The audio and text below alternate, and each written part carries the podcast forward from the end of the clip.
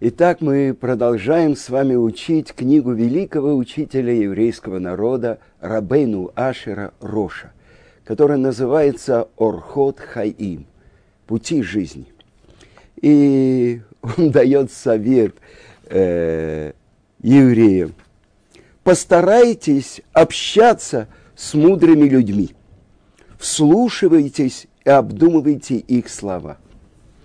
Я хочу вам сказать, что в жизни каждого человека бывает момент высшего как бы выигрыша в лотерею.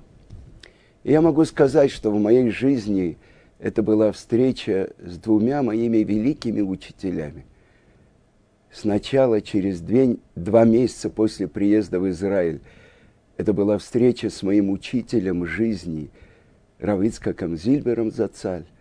А потом, через несколько лет, когда я впервые попал на урок моего учителя Гаона Равмыши Шапира. И Рав Ицкак – это 25 лет счастливой жизни. Когда я приезжал из Москвы, я знал, что я должен прийти к Равицкаку, Санедрия Мурхевец 107 – и рассказать все, что происходит в Ешиве. Ведь он вместе с Рав Александром Айзенштатом видел зарождение нового, а это видит только мудрец. А часто на уроках в Урсамехе, в котором я учился, более 30, 35 лет тому назад, на уроках у Гаона Рамыши Шапира я невольно щипал себя. Это я нахожусь здесь и слышу такие слова Торы. Это 32 года счастливой жизни. После Орсамеха я учился в его колеле, а потом он меня послал в Ешиву Торатхаим в Москве. И тоже после уроков четверг вечером он сидел в кабинете Рош Ешивы, и приходили к нему люди со своими вопросами, а я приходил и рассказывал, что происходит в Ешиве Турат Хаим. А когда начали прибывать первые ученики, как он их принимал, как он им радовался. Мудрец видит зарождение нового. И я хочу поделиться тем, что меня поразило в последнее время – очень трудный отрывок из Талмуда. Это трактат Миноход, 29 лист. Мы сейчас все после выхода из Египта отсчитываем сфератомер, отсчитываем дни и недели перед дарованием Торы. Отсчитываем 49 дней, а на 50-й, который мы не считаем, мы стоим на горе Синай и заново каждый год получаем Тору. Так вот, я хочу прочитать вам то, что меня поразило безумно. Э, сказал Раби Иуда, сказал Рав, в тот час, когда поднялся наш учитель Моше на небо, на гору Синай, он нашел Творца, который сидит и повязывает короны на буквы Торы. Спросил он у Творца, Рибоноша Лулам, всесильный мира, кто может задержать тебя? Зачем это нужно? И отвечает ему Творец мира. В будущем придет один человек. И Акива, сын Иосифа, его имя который из каждой короны буквы будет выводить тысячи и тысячи законов. Тогда говорит Муше, Творец, покажи мне его. Говорит ему Творец, оглянись. И здесь в Талмуде все будущее э, книги по научной фантастике, путешествия во времени. Разница между Раби Акивой и Моше Рабейну Давайте просчитаем первый храм, который построен был Шлома через 480 лет, простоял 410 лет. Дальше изгнание в Вавилоне, 420 лет второй храм, и Раби Акива, который жил при втором храме и после его разрушения. Полторы тысячи лет. Так вот, оглянись. И пошел Раби э, Моше Рабейну и сел в Бейт Мидраше Раби Акивы, а там были полукруглые сиденья, которые установлены полукругом, поэтому это называется керен, то есть как виноградник. Самые большие и приближенные к учителю ученики сидели от него справа, и такой ряд полукруглый, еще один ряд, еще один ряд. Уже удивительно, в каком ряду садится Муше Рабейну. Есть мнение в Талмуде в восьмом ряду, а есть другое мнение в восемнадцатом. И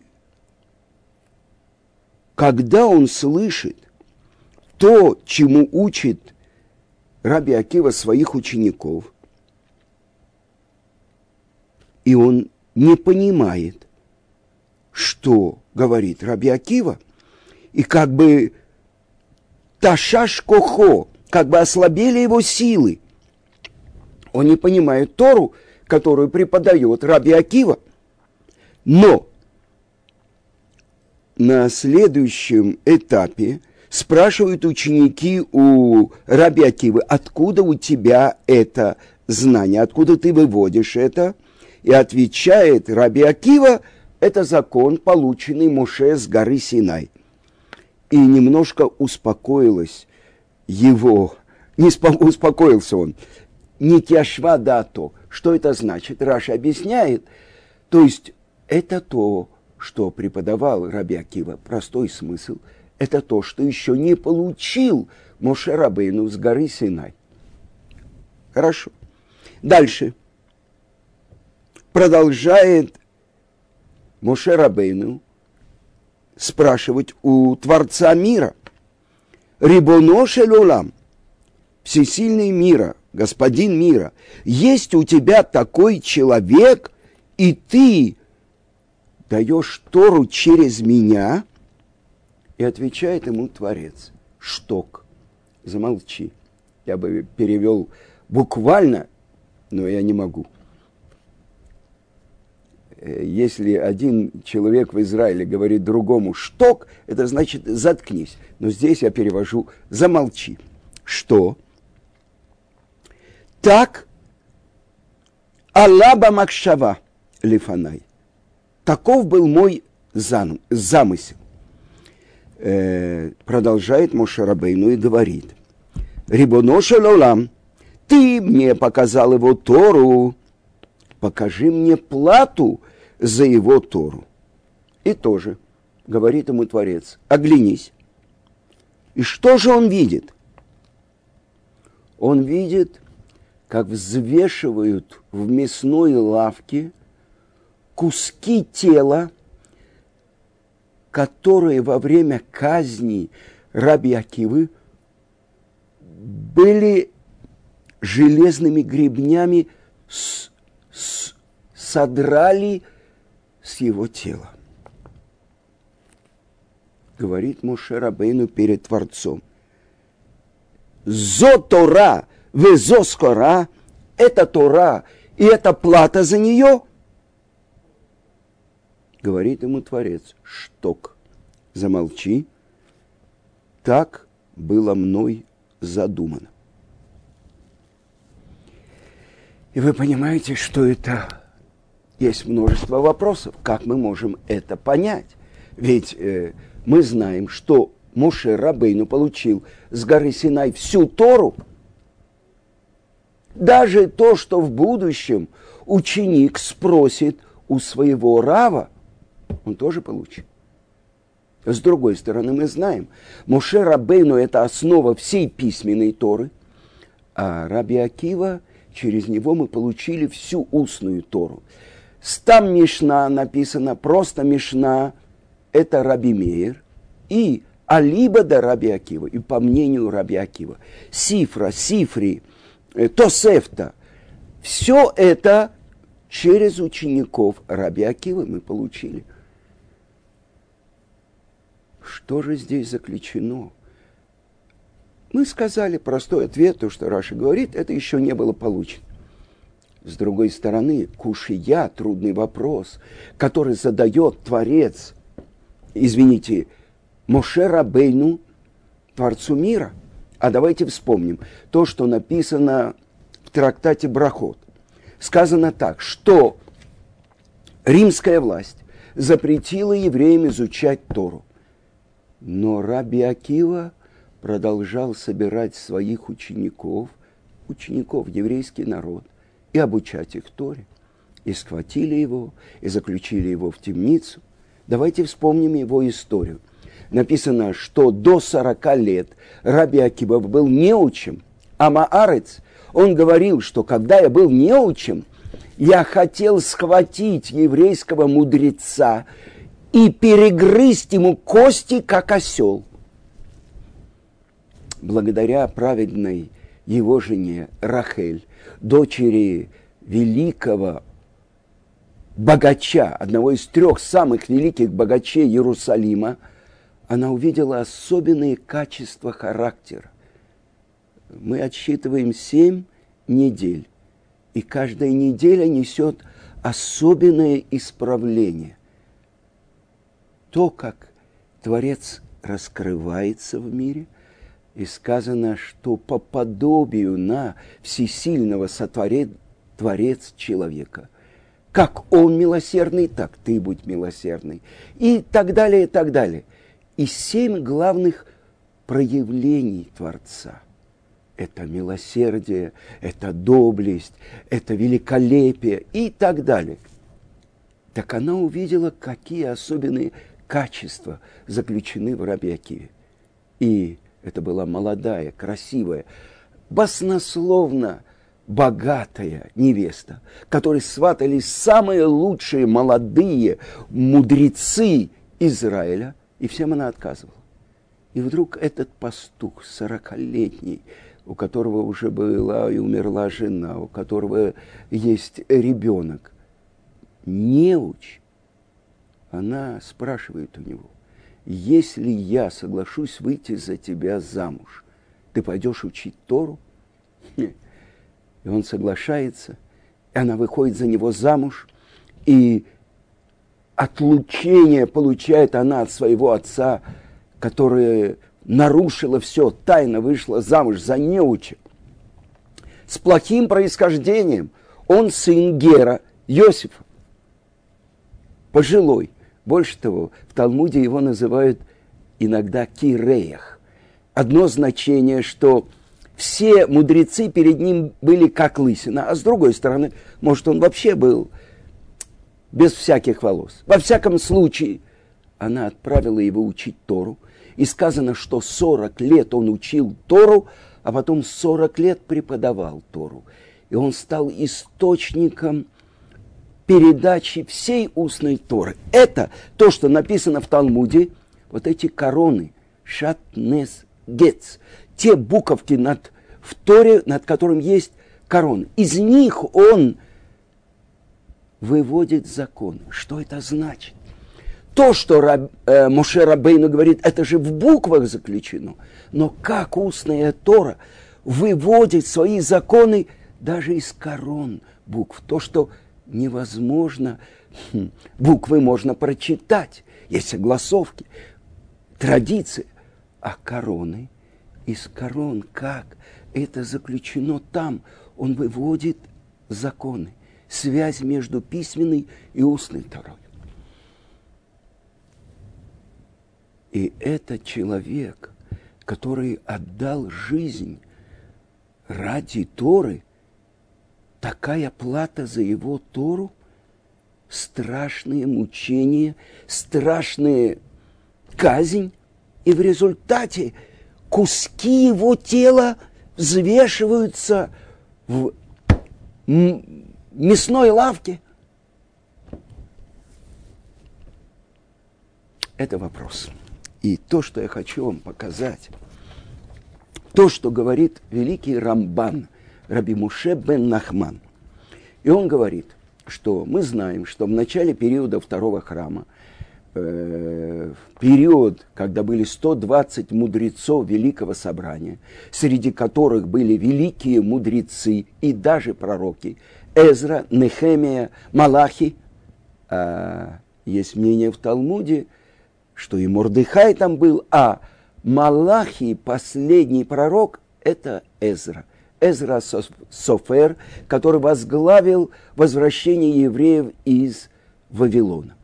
И все постановления э, людей Великого Собрания – это то, что для нас актуально до сегодняшнего дня.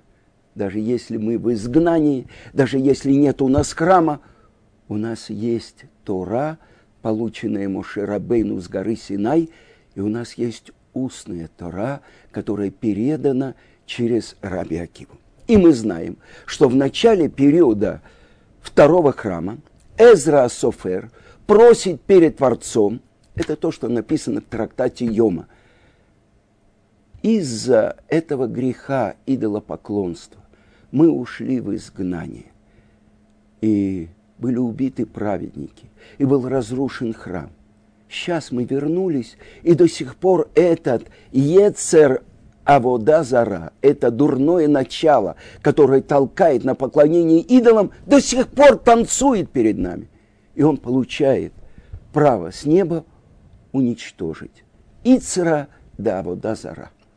То есть вот эту соблазн идолопоклонства.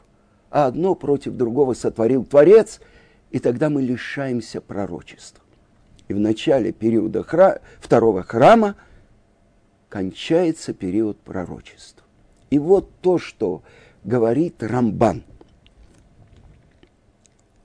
Несмотря на то, что было забрано пророчество от пророков, я прочитаю, потому что это Невуата Хахамим, Шихи Бедере Хахма – Лонитла, пророчество мудрецов, которые приобретают его путем мудрости, не забрали. Или йодимемет баруахакодеш шебекирбам. Но они знают истину из-за руахакодеш, который в их сердце.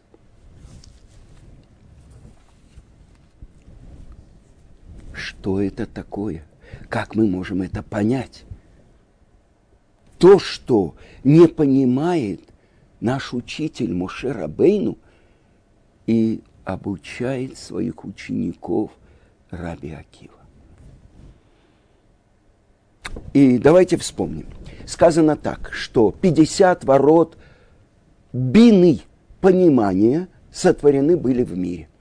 И все их получил наш учитель Моше, кроме одного.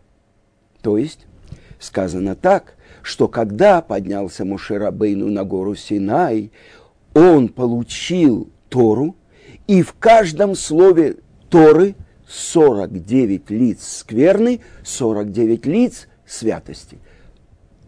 Тума и Тара, запрет и разрешение.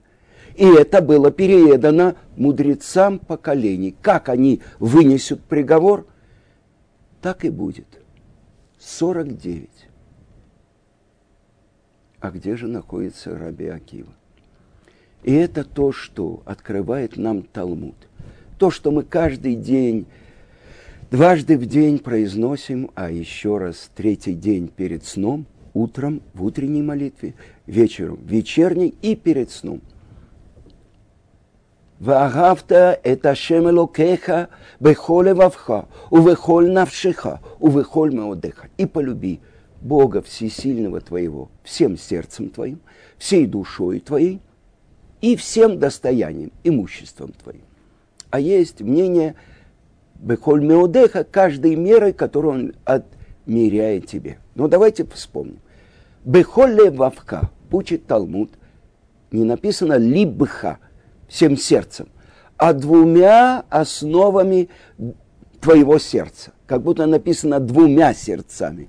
Сердце в котором находится Ецератов, доброе начало, и сердце, в котором находится Ецерара. То есть любить Творца двумя этими основами.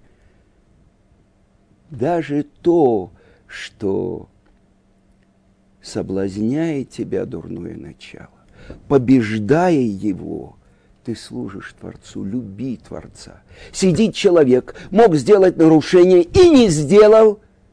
Мой учитель Равицкак Зильбер говорит, он называется Кадуш, потому что он преодолел это Ецерера. Бехоливавка двумя основами твоего сердца. Дальше. Бехоль навшиха учит Раби Акива, даже когда забирают твою душу. Люби Творца.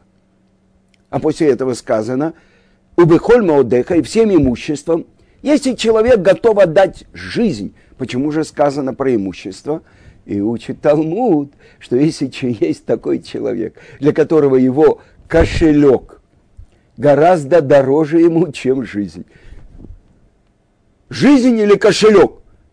Говорит человек, дайте подумать. Так есть даже такие. Да? Поэтому сказано и для таких, и даже всем имуществом. Но вот то, чему учит Раби Акива. Даже когда он забирает твою душу. И учит Талмуд в трактате Брахот, 61 лист.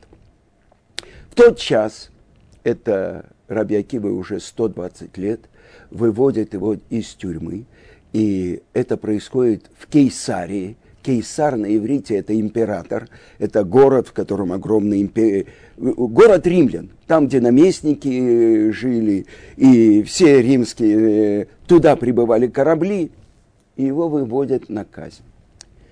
Э, когда вы выводили Раби Акиву на казнь, время чтения Шма было.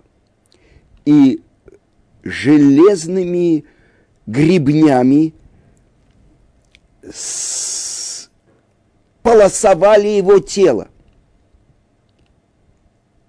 А в этот момент он готовился к тому, чтобы принять власть Творца.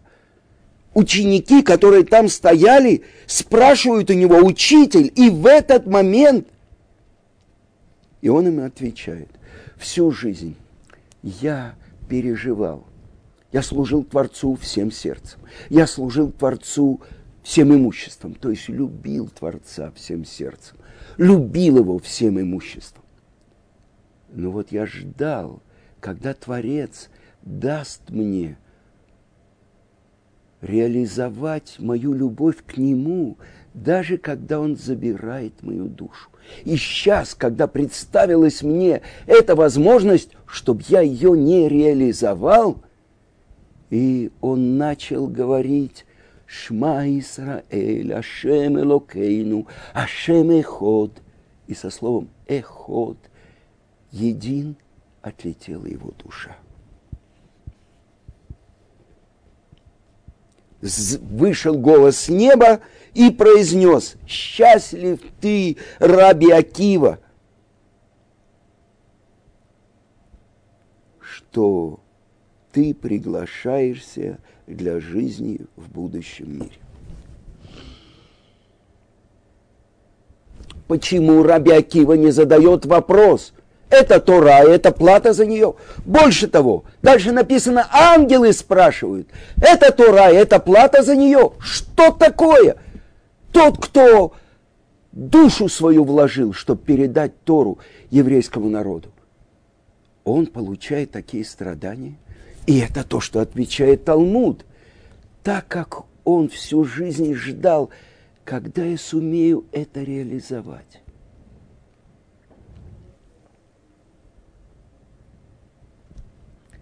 Я хочу вам сказать, что великий мудрец, глава Ишивы Поневиш, Рав Шломо Каганеман, он объясняет это место Талмуда и говорит, что если бы когда выводили Раби Акиву на казнь, не было время чтения Шма, он бы произносил, выяснял последний вопрос из Талмуда, который он учил со своими учениками. А мы знаем, что великий Раби Шимон Бар Йохай, Ражби. Он приходил в тюрьму к Раби Акивы и получал от него уроки по тайнам Торе. То, что потом он заслужил раскрыть в мире. Святая книга Зор. Все ключи он получил от Раби Акивы.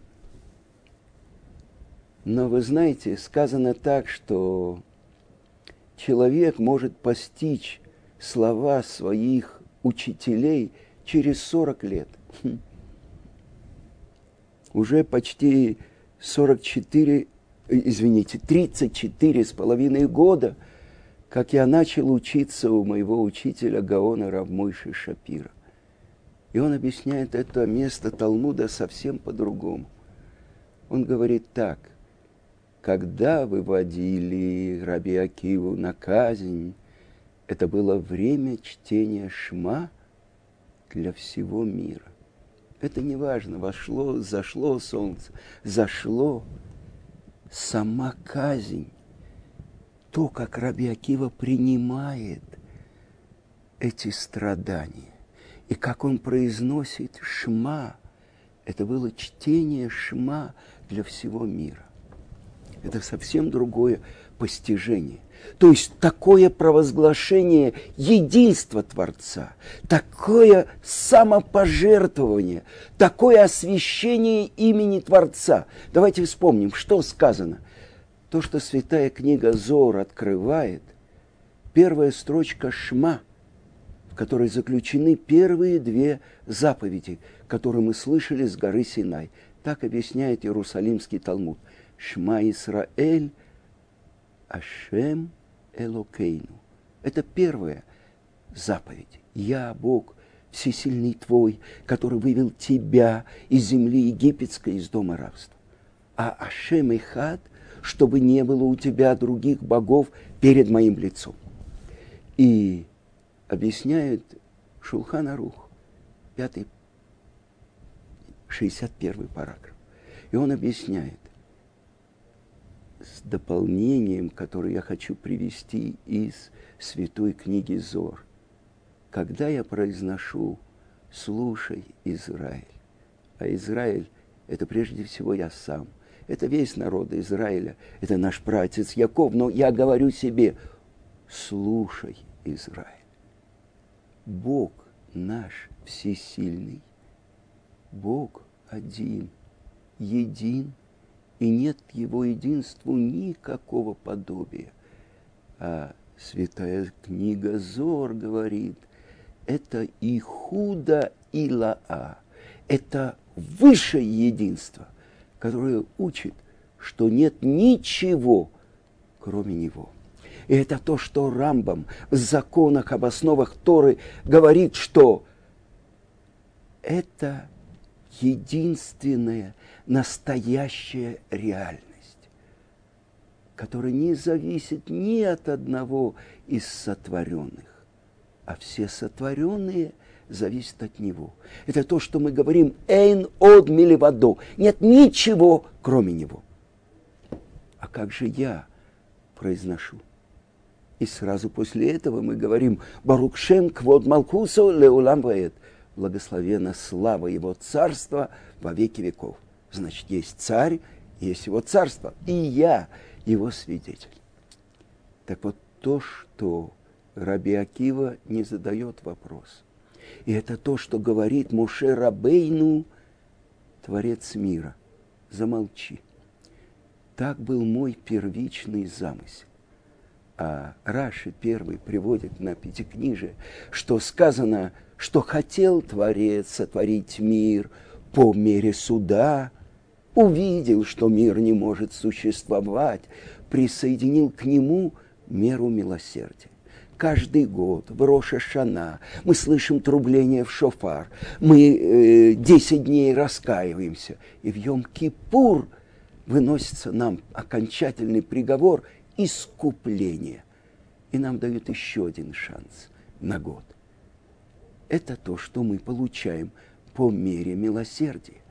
Но если в мире находятся такие великие, абсолютные праведники, которые могут выдержать этот первичный замысел Творца, меру суда. Нет человека, который в течение года не спотыкался. И Раби Акива только в 20 лет начинает судить человека на небе, но было еще 20 лет. До 40, пока он пошел учить Тору, когда он был Амаарец.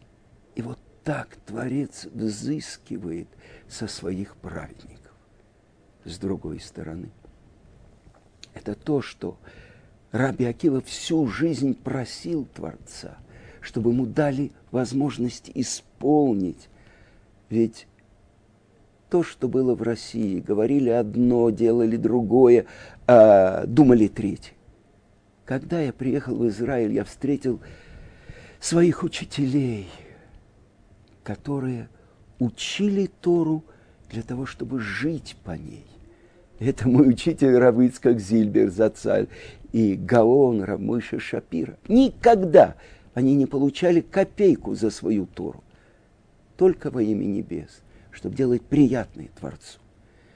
И то, что я хочу завершить и сказать вам, есть вопросы, на которые можно получить ответы. Но вот это высшее единство Творца, когда открывается, что нет ничего, кроме Него, объясняет Равалияу Деслер, Машгих Ешивы Поневиш, один из великих учителей Гаона Рамыши Шапира, что в момент, когда Раби Акива произносил «Шма», он достиг пятидесятых ворот понимания. Муше Рабейну задает вопрос. Даже ангелы задают вопрос. Это Тора, и это плата за нее. А Раби Акива не задает вопрос. Он реализует любить Творца, даже когда забирают твою душу. И это пятидесятые ворота постижения. Там нету вопросов и ответов. Там есть действие, тура жизни. И то, что я слышал от имени моего учителя Гаона, Равмойши Шапира, что такое смерть? Это перегородка, это занавес между жизнью и жизнью. Счастлив ты, Раби Акива, что ты приглашаешься для жизни в будущем мире.